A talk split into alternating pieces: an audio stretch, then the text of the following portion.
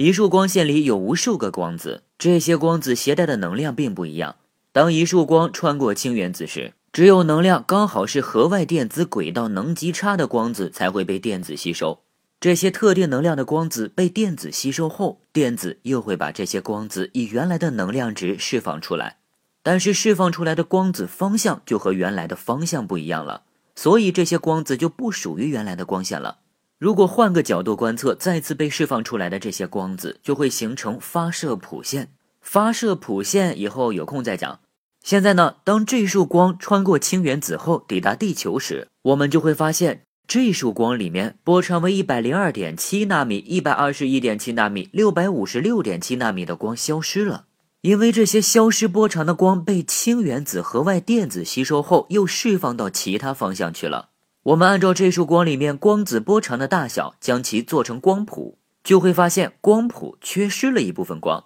所以就会出现好几段黑格。这些黑格代表的就是核外电子轨道跃迁时吸收的光，这就是吸收谱线。对于不同的原子，其核外电子能级轨道不同，所以当一束光穿过不同原子时，不同原子的核外电子轨道跃迁所需的能量不同，就会吸收不同能量的光子。光谱上留下的黑格分布就不同，通过黑格的分布就可以断定光线到底穿过了哪种原子。科学家就是通过这种方式才能分析出某一星球的组成成分。讲这么多就是为了铺垫如何通过吸收谱线判断红移量。